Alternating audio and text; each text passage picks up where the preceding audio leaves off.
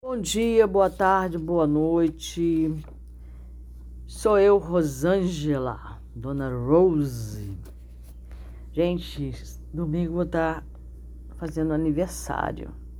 E bom, vamos deixar o Whey para lá, né? E hoje eu quero começar uma leitura de um livro do hoje, porque eu adquiri esse livro e não estou conseguindo tempo para ler o livro no meu dia a dia, no meu dia corrido, entendeu? Então eu vou ter que fazer um podcast dele. A Osho, viva a sua própria maneira. A rebeldia de ser você mesmo em um mundo que conspira contra a sua individualidade. Quarta edição, editora Academia. Bom. Então vamos à contracapa. A primeira coisa a ser entendida é a diferença entre rebelião e revolução. Ele vai colocar muito bem, né? Vai fazer aquele, aquele processo indo e voltando com a informação, né? O que é revolução então? É um esforço organizado para mudar a sociedade mediante o uso da força da violência. O problema é que não se pode mudar a sociedade por meio da violência pois a violência já é a própria vida corrente da sociedade. Por isso, todas as revoluções fracassaram e não há possibilidade de nenhuma revolução jamais ser bem-sucedida. É mesmo aquelas que parecem ser bem-sucedidas, né? Mostra esse fracasso, porque mudando de poder muda só de seis para meia dúzia. é uma mudança desse tipo. A rebelião é individual.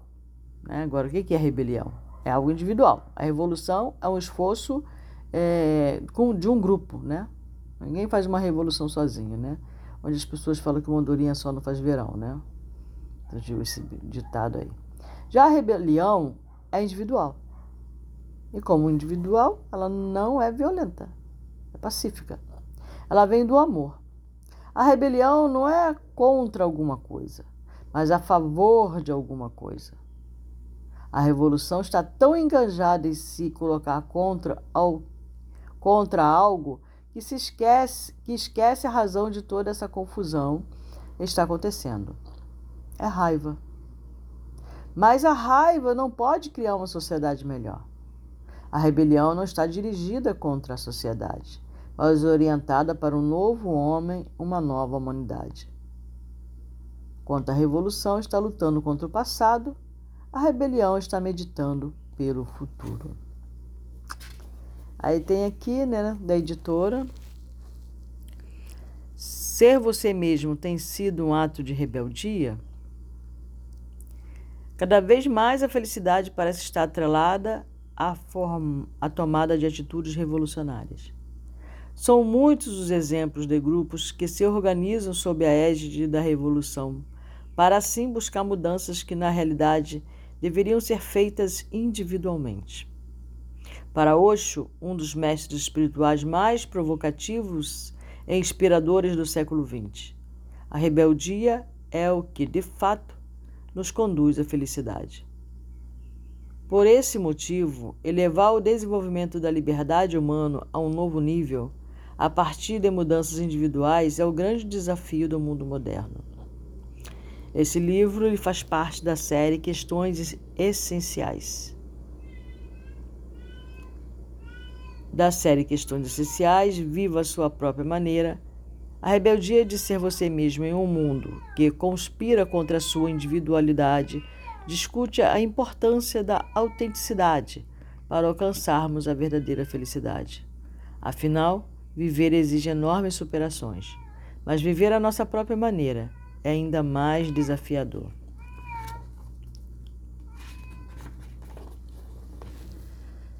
Muito bem. A tradução foi feita por Magda Lopes. Bom, essa quarta aqui foi em 2013. Muito bem, vamos lá. Introdução. Então, eu vou ler aqui o a introdução. As qualidades de um rebelde são multidimensionais. A primeira coisa, O rebelde não acredita em nada, exceto em sua própria experiência. Né? É, é que o Osho ele prega muito isso mesmo, né? É, ele me ensinou, né? Que você só pode dizer que conhece ou, ou entende, mesmo que superficialmente alguma coisa, a partir do momento que você tem experiência daquela coisa. Você experienciou aquela coisa, então você passa a ter um entendimento. Quanto mais você experiencia, você tem que ser um cientista da alma, cientista da vida, né? Então, quando você começar a praticar aquilo que você entendeu ou conheceu, ou a informação que chegou até você, ou o modo de viver dessa ou daquela forma, você começa a se, interessar em praticar aquilo, aí você começa a entender aquilo, é saber, né? Por isso que Sócrates falava, eu sei que nada sei. Porque se a gente for praticar, principalmente o leitor, né, espiritual, se ele conseguisse praticar sei lá, 10%, 1%, 0,1% das informações que chega do tal conhecimento, né? Porque aí o conhecimento com a prática que torna você sábio. Só o conhecimento por si só não quer dizer nada. Tá, eu sei, tá, eu viro uma biblioteca ambulante, tá, beleza. É, é só isso, né? Mas a partir do momento que eu começo a praticar aquilo, que eu começo a meditar sobre aquilo, que eu começo a trazer aquela informação para a minha vida e torná-la parte da minha vida, parte da minha existência, parte do meu viver mesmo, né? Eu experiencio, eu vou, eu vou experienciar isso aí, vou experienciar, vou tentar amar mais, vou tentar é, perdoar as pessoas, vou procurar saber como que eu posso fazer para perdoar, para adquirir esse dom, para vivenciar isso. Né? Aí você começa a entender melhor e aí você começa a adquirir sabedoria.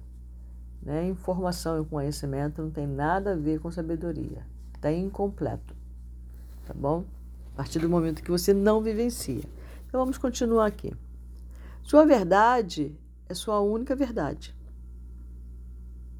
Nenhum profeta, nenhum Messias, nenhum sábio Nenhuma escritura sagrada, nenhuma tradição antiga pode lhe dar a sua verdade. O que então essas sagradas escrituras, profetas, sábios podem fazer então? Eles podem falar sobre a verdade. Podem fazer muito barulho sobre a verdade, mas saber sobre a verdade não é conhecer a verdade. Uma das acepções da palavra sobre é em volta. Entre aspas. Saber sobre a verdade significa ficar girando em torno dela.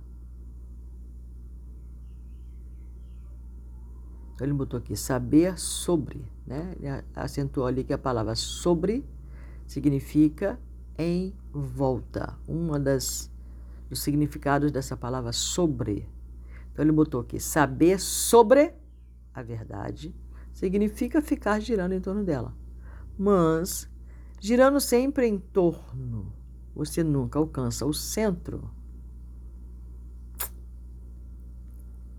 O rebelde não tem sistema de crença.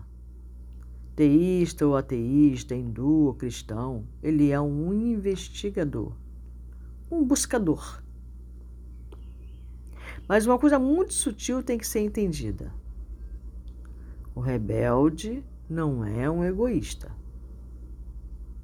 Tá?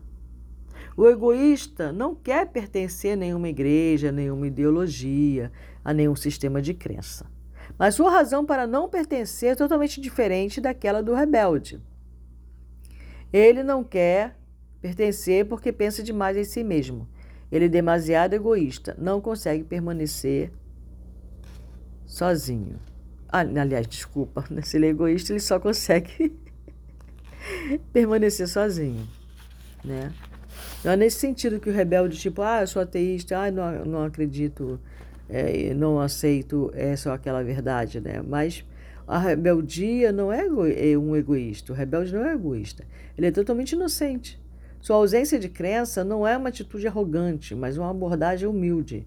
Ele está simplesmente dizendo: a menos que eu encontre a minha própria verdade, todas as verdades emprestadas estão apenas me sobrecarregando. Elas não vão me aliviar. Posso me tornar, me tornar instruído, mas não estarei conhecendo nada com meu próprio ser. Não serei uma testemunha ocular de nenhuma experiência. É, tem um livro que eu li há muitos anos, há muitos anos, assim, tipo, há mais de 20 anos. Ai, meu Deus, eu vou fazer 61 anos, Jesus. Bom, há mais de 20 anos eu li um livro em que eh, nesse livro tem um profeta, é um livro considerado sagrado para um grande número de pessoas, né, de uma religiosidade específica, e nesse livro tinha um, tem um profeta. E esse profeta, né, teve uma visão, né, ele recebia essas visões em sonho e ele deu uma incumbência para os filhos dele. Eram três filhos, quatro filhos. E acontece que os filhos não estavam aceitando a visão do pai. Aí um dos filhos foi para o deserto e pediu a Deus, né, porque a visão vem do alto, vem do Criador. E ele pediu para que ele soubesse por ele mesmo o que o pai tinha visto. Que Deus testemunhasse para ele, filho do, do profeta, o que o profeta tinha visto. O que, que ele estava dizendo, se era verdade, se não era. Então, isso é rebeldia. Então, ele foi lá procurar saber por ele mesmo. Ele pediu que ele tivesse a mesma visão, o entendimento do que o pai tinha visto. Né? Então, isso é isso aqui que ele está falando. Ó. Posso me tornar instruído, mas não estarei conhecendo nada com meu próprio ser. Então ele foi lá e conheceu com o próprio ser dele. Ele ficou alguns dias isolado no deserto, em jejum, né, esse, esse filho desse profeta, para saber por ele mesmo a verdade que o pai estava trazendo para o grupo. É isso aqui que o Osho está falando. O rebelde não pertence a nenhuma igreja, a nenhuma organização, porque ele não quer ser um imitador. Né? Ser imitador né? é muito triste, né? Você não ter é, proficiência sobre os seus próprios passos. Você está seguindo alguém, sabe?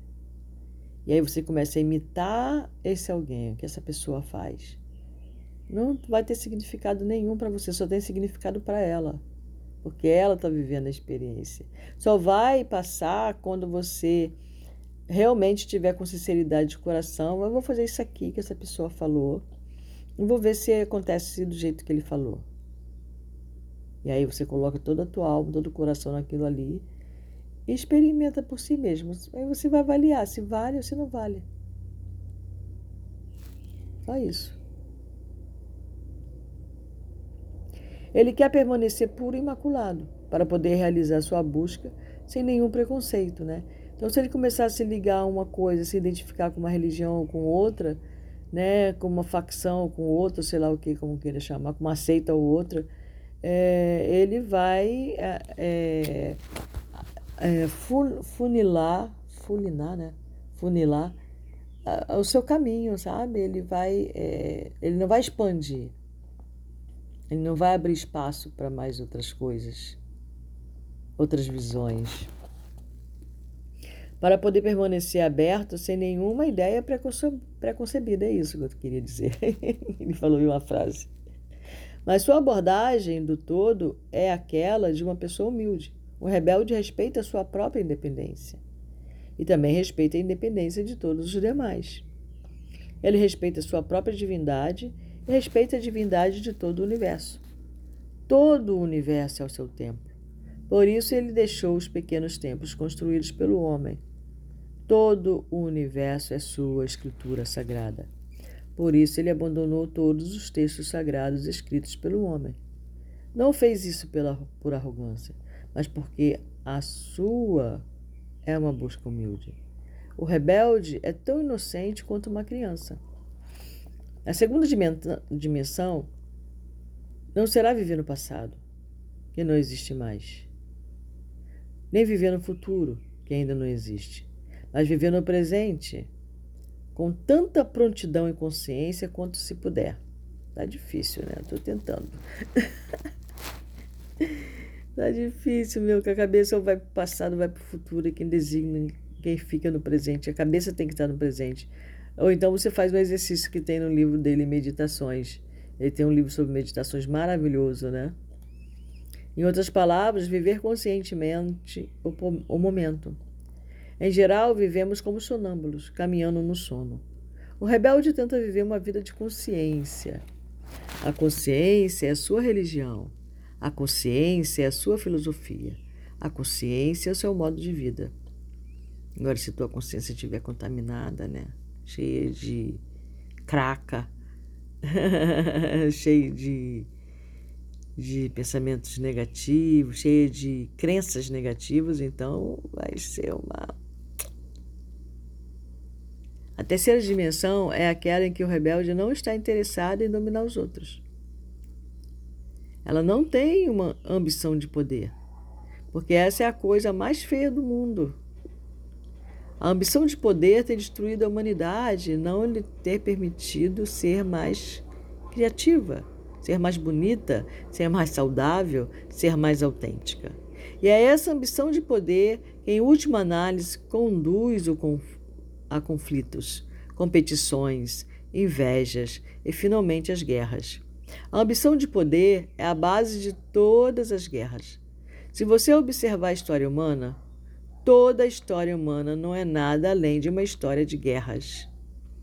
Homens matando homens.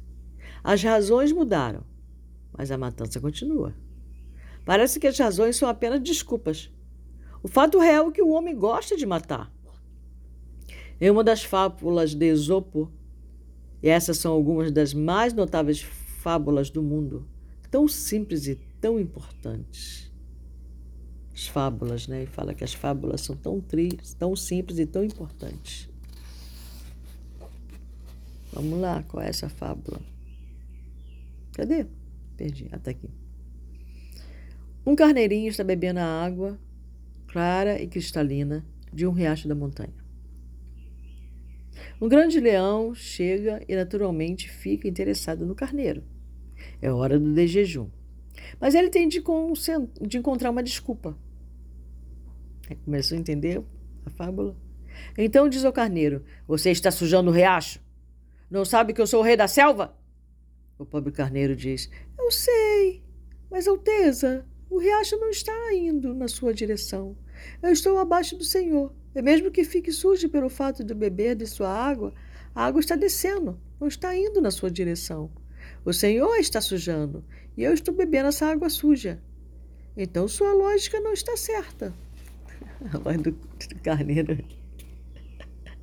O leão percebeu a mensagem e ficou muito zangado. Ele disse: Você não tem respeito pelos mais velhos. É muito descarado para, por estar discutindo comigo. O pobre carneiro disse: Eu não discuti, simplesmente descrevi o fato. O senhor pode ver que o riacho está correndo na minha direção. O leão ficou em silêncio por um momento e depois disso. Agora eu me lembro. Você pertence a uma família muito inculta, muito ignorante.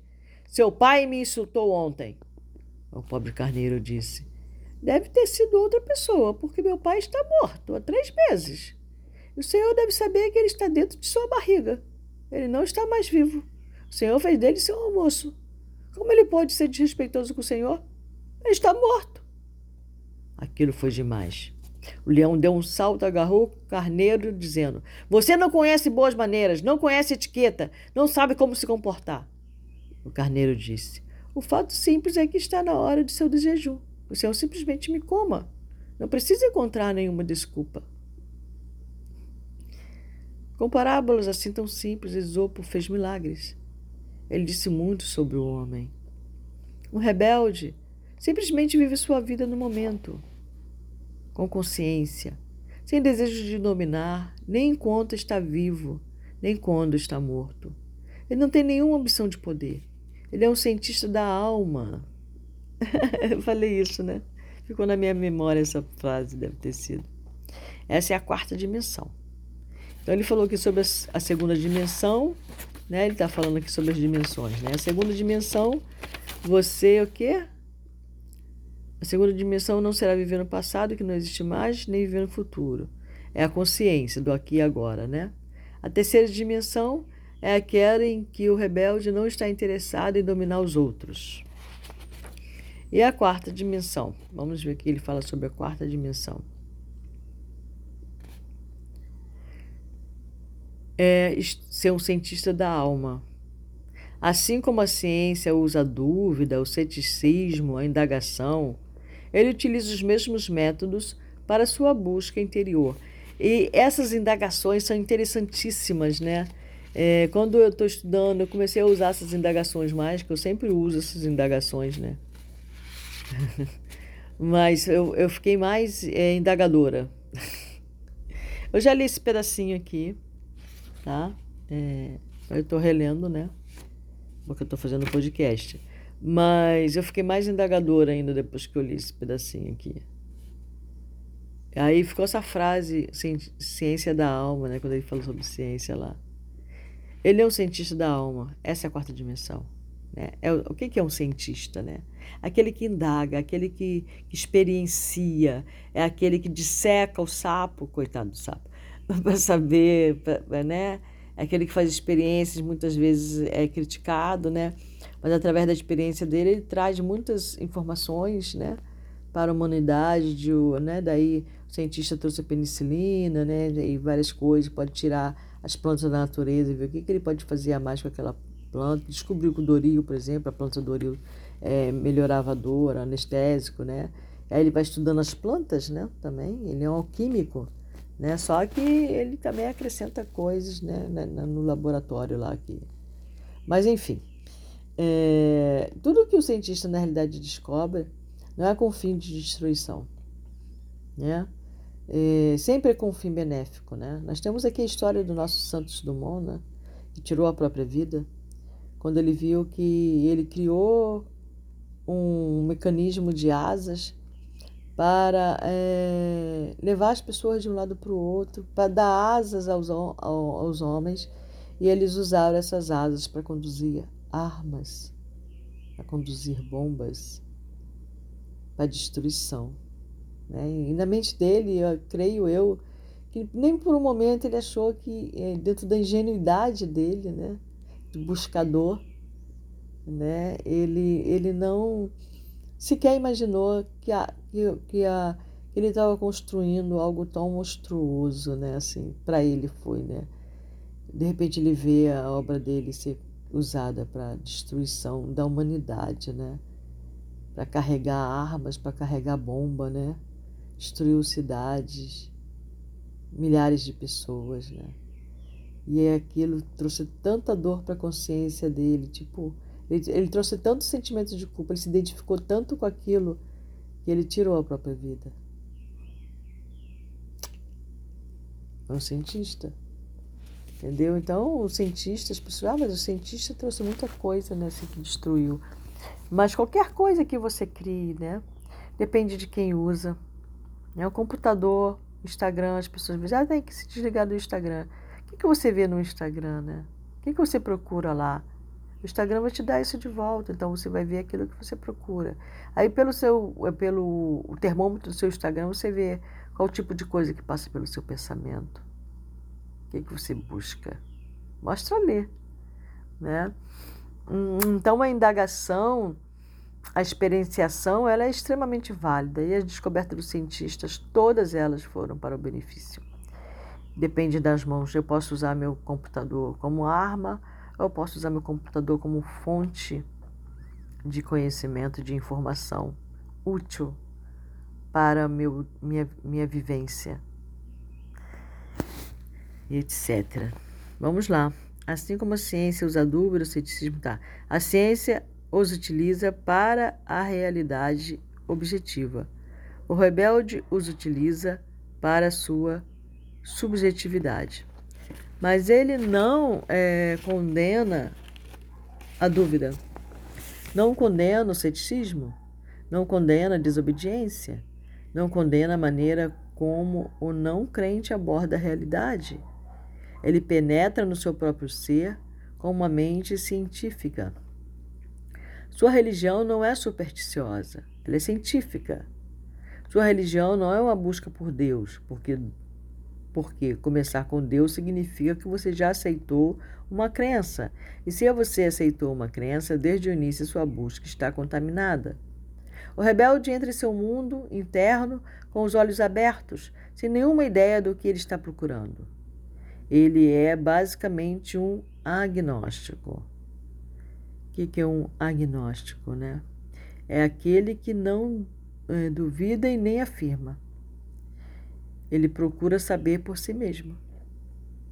É, então, enquanto eu não sei por mim mesmo, não tem como eu dizer que é sim ou que é não. Essa palavra tem de ser lembrada porque ela descreve uma de suas qualidades básicas. Aos teístas que acreditam em Deus, aos ateístas que não acreditam em Deus e aos agnósticos que simplesmente dizem: Nós não sabemos ainda. Nós iremos buscar, iremos ver. Não podemos dizer nada antes de termos procurado em cada recesso, em cada canto de nosso ser. Ele começa com: Eu não sei.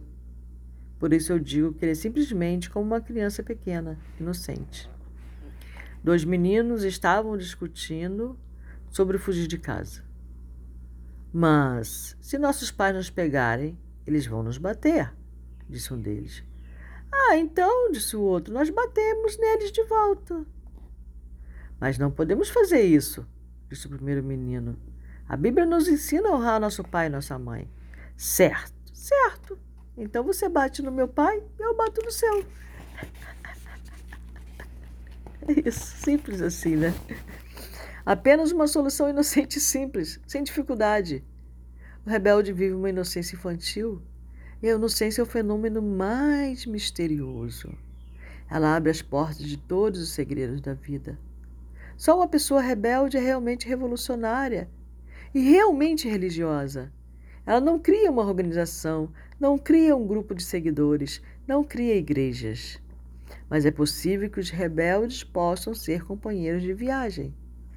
Eles podem desfrutar o fato de estarem juntos, dançarem juntos, cantarem juntos, chorarem juntos, sentir a imensidade da existência e a eternidade da vida juntos.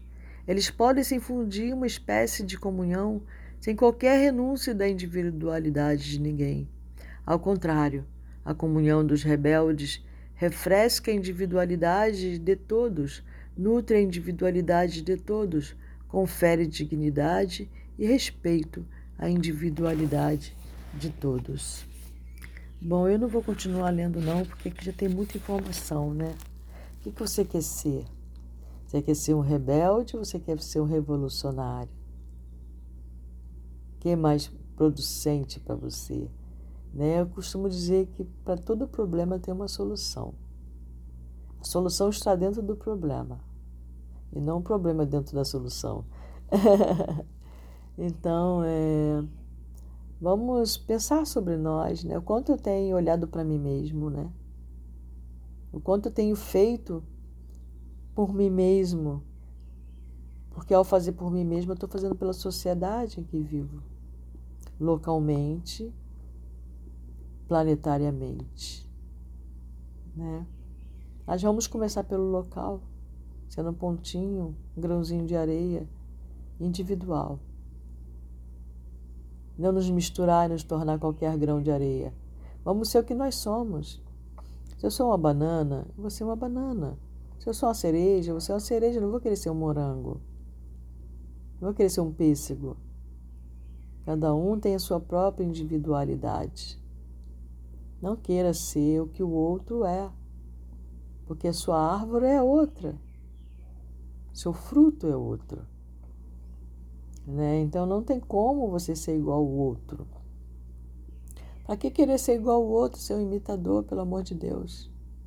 Vamos ser nós mesmos.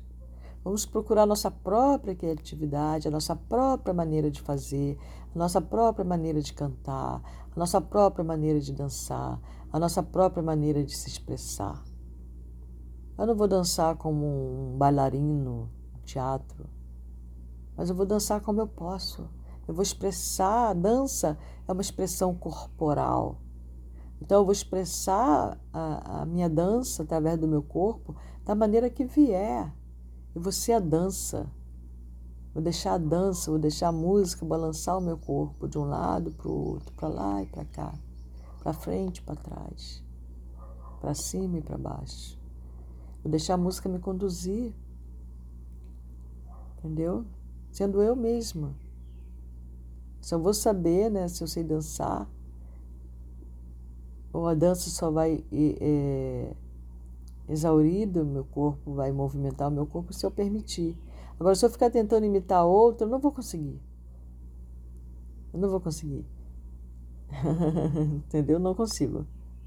Agora, quando eu deixo fluir, fecha os olhos. É a melhor maneira de você deixar fluir qualquer coisa com os olhos fechados. Porque quando você está com os olhos abertos, você está atento a outras coisas. Você está preocupado com quem está olhando, com quem está. Quando você fecha os olhos, você entra no seu mundo, você entra em você. E aí você deixa ir, deixa fluir, deixa ir, deixa fluir, deixa ir, deixa fluir, deixa ir, deixa fluir. Ah, tá cantando feio. Feio para quem? Se a música vier do coração, se a voz vier do coração, só vai ser feio para quem tem ouvidos feios, para quem não consegue ouvir o coração. Aí vai ser feio, sabe? Agora, por exemplo, eu estou com o olho fechado, eu estou escutando um pássaro cantar aqui no meu quintal. Tem muitos pássaros aqui. Ó, vocês estão escutando? É uma delícia. Então é isso que é viver, sabe? É isso que é experienciar, experienciar a vida. Eu experienciar o canto desse pássaro, deixar esse canto entrar em mim. Não vou tentar imitar o pássaro. Eu vou só deixar a música, a melodia, o canto dele entrar em todo o meu ser. Né? Então, isso é experienciar. Experienciar o frio, experienciar o calor. Experienciar a raiva para ver como é que funciona. Deixar a raiva fluir. Deixar o amor fluir. Deixar a alegria fluir. Sabe? Deixa a emoção passar. Não prenda. Não reprima. Não se angustie por causa da emoção. Só deixa ela fluir, porque ela vai passar tão rápido quanto ela chegou. Sabe?